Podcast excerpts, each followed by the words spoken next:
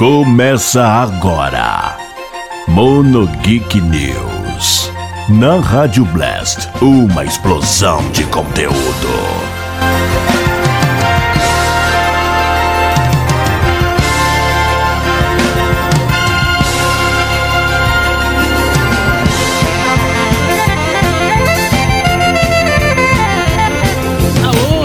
Bem-vindos, senhoras e senhores. Está começando mais uma edição do Mono Geek News, seu programa de notícias aqui da Rádio Blast, que também está em formato de podcast.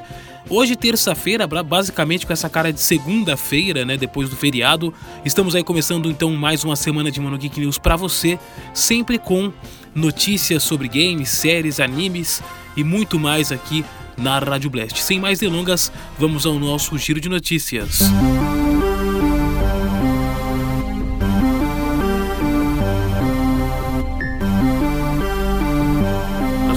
nosso programa hoje prestando homenagem ao autor Tom Veiga, que fez aí o Louro José por, por mais de 20 anos aí é, e que faleceu nesse domingo vítima de um AVC. Nós prestamos aí as condolências à família e à Ana Maria Braga, que é, infelizmente perdeu seu companheiro de trabalho. Vamos mudar de assunto agora, vamos falar sobre filmes.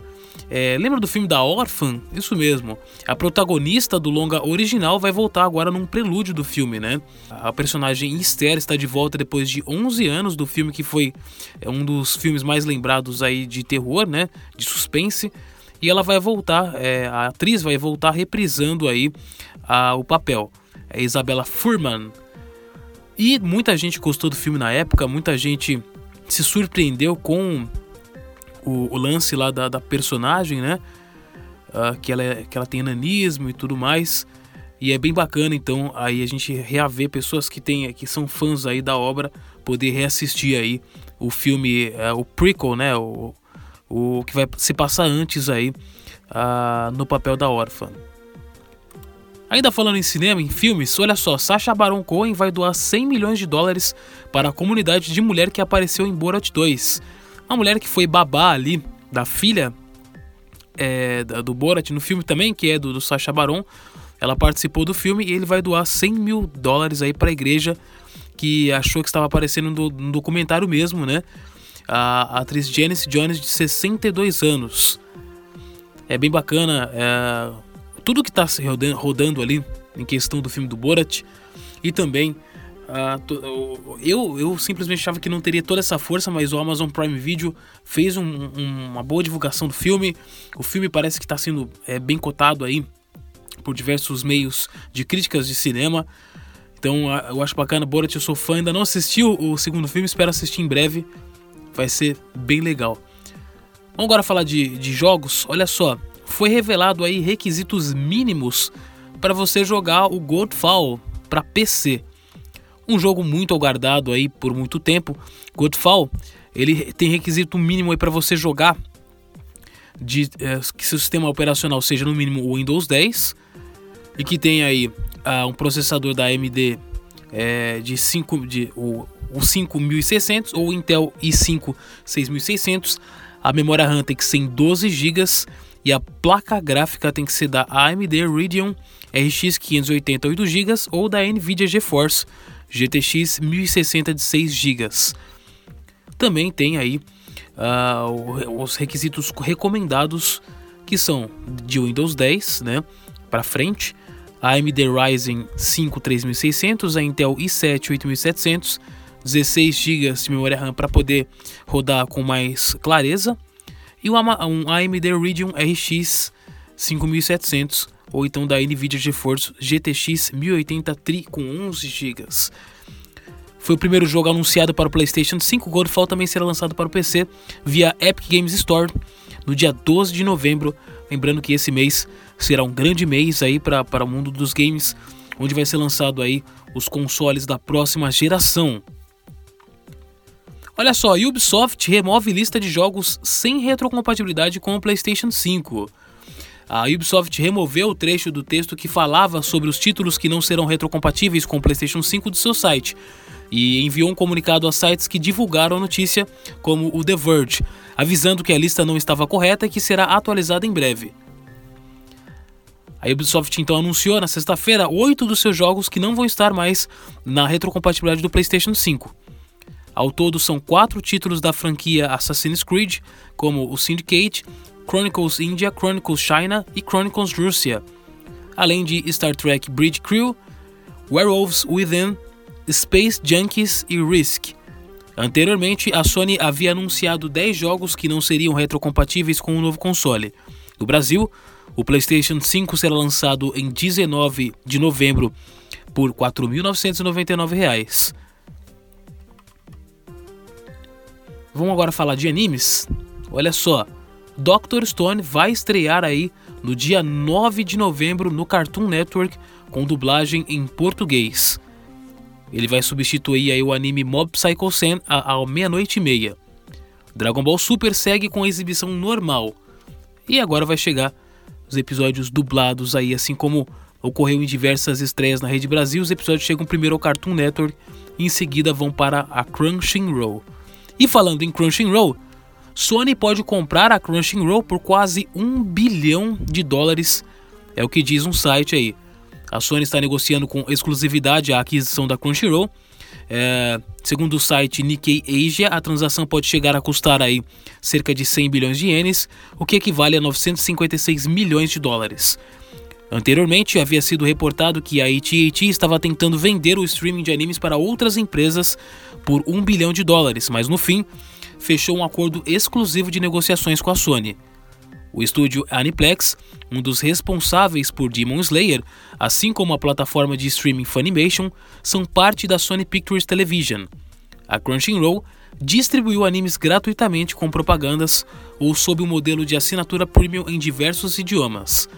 Então, podemos acompanhar aí, a Sony vai ser um dos, um dos principais é, veículos de anime em todo o mundo se ela conseguir essa aquisição da Crunchyroll, né? Ainda falando em anime, meio híbrido de games também, Demon Slayer é, lançou sua própria linha aí de Tamagotchis, né? É criado pela Bandai, Namco. É possível você ver aí a, a linha de, de Tamagotchis de Demon Slayer. Ao todo são nove modelos diferentes de, de Tamagotchi, um inspirado na roupa de cada um dos personagens, né? Uh, você começa treinando um caçador de demônios e dependendo de como treina, ele pode se transformar em qualquer um dos nove personagens. Tamago os Tamagotchis custam em média 24 dólares e apesar do, do item estar em pré-venda, a previsão de envio e lançamento é de março de 2021. Lembrando que o mangá de Demon Slayer é publicado pela Panini e os episódios da primeira temporada do anime estão disponíveis com legendas em português na Crunchyroll. Ainda falando em games, Xbox Series X e Series S ainda aparecem com preços antigos em algumas lojas. A Microsoft anunciou a redução de, de preço dos seus consoles da próxima geração, mas algumas lojas ainda estão praticando os valores antigos. O Xbox Series X aparece disponível, mas com preço desatualizado nas redes como Ponto Frio, Bemol, Lojas Colombo e InfoStore. Similarmente, as mesmas lojas apresentam o Xbox Series S com um preço também antes da redução. Além dessas, o Series S também aparece com preço antigo nas Americanas, Shoptime, Submarino e Kabum, embora esteja esgotado na maioria das redes, como Amazon, Americanas, Casas Bahia, Magazine Luiza, entre outros, né? Lembrando que o console Xbox Series X e S será lançado no dia 12 de novembro, aqui é, será lançado mundialmente e também aqui no Brasil. Vamos acompanhar aí para ver os primeiros, uh, os primeiros jogos, os primeiros vídeos. Eu, eu comentei aqui é, num lado gamer e também no Monogeek passado que é interessante a gente esperar um pouco aí antes de é, é, comprar aí o console para a gente ver, a gente não acabar não, não, pegando uma leva que tem algum problema, né? Como foi, em, como é em diversos uh, momentos aí de lançamento de consoles. Agora vamos repassar uma notícia aqui que a gente passou semana passada e reforçar sobre os preços, os preços da nova plataforma de animes, a Funimation, que deve desembarcar aqui em dezembro. A assinatura da Funimation chamada é, Premium Plus terá duas opções de pagamento, mensal e anual. O valor mensal é de R$ 24,90 e o anual é de R$ 249,90. A assinatura garante acesso a todo o catálogo do serviço, que inclui séries e filmes sem propaganda.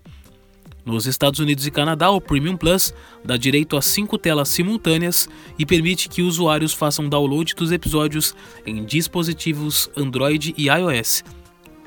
Não foi confirmado esses benefícios ainda para a plataforma no Brasil.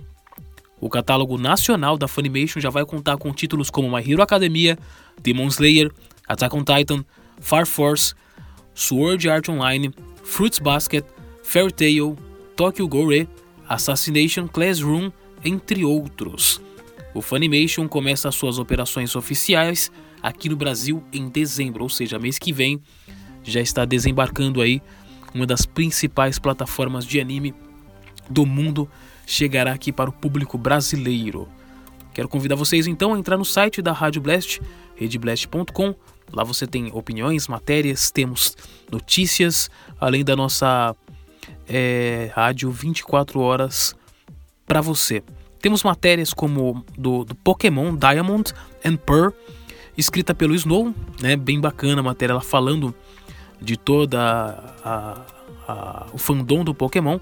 E temos também uma matéria falando sobre jogos indie, falando sobre Inside, escrita pelo Luron. É bem bacana, você pode conferir lá em redblast.com e pedir também é, a nossa programação para você. Pedir música na nossa programação. Vamos lá então, vamos então à programação desta terça-feira. Terça-feira nós temos aqui o Mono Geek News às 10 horas da manhã. Às 16 horas temos o Reblast. De segunda a sexta-feira tem a oportunidade de você ouvir aí a programação da Rádio Blast, o melhor, o creme de la creme da Rádio Blast. Às 19 horas temos o Blast Connection, onde você pode ouvir um, a música do seu uh, do seu cantor favorito, do seu grupo favorito.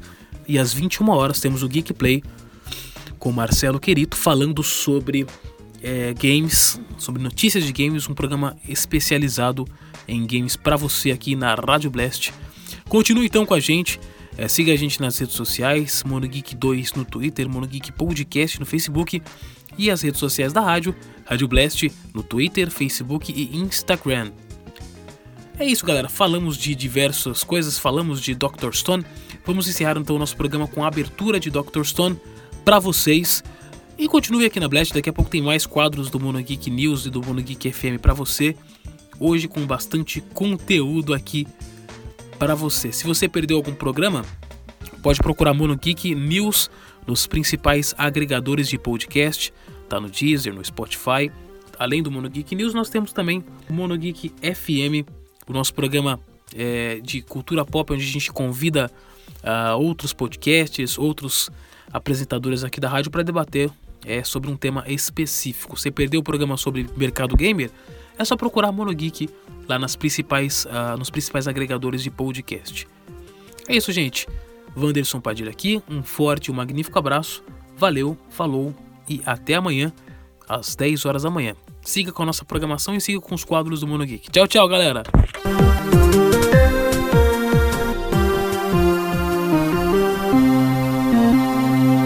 Monogeek News na Rádio Blast, uma explosão de conteúdo. Ohio, Sekai, Good Morning World.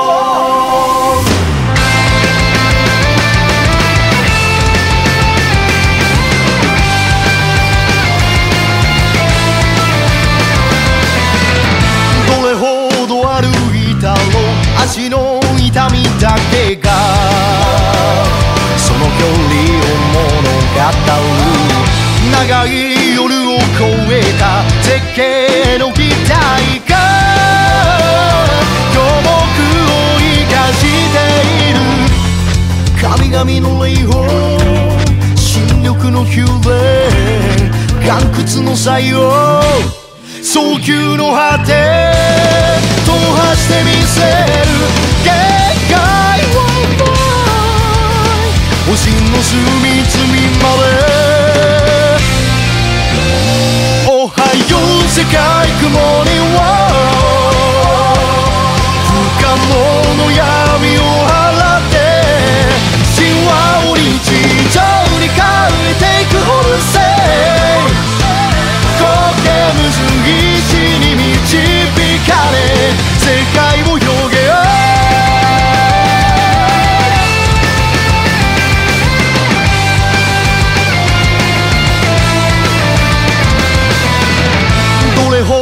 違っても胸の鼓動だけは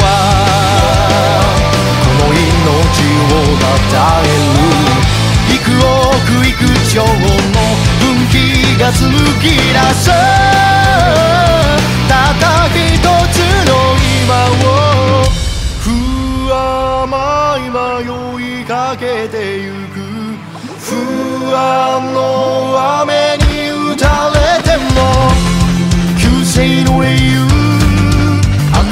賢者伝統の光景革命の基準なんだってなれる定型はない人の半分は水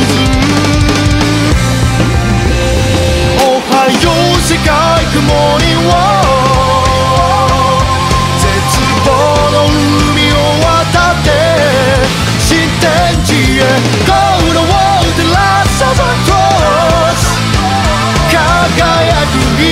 さす方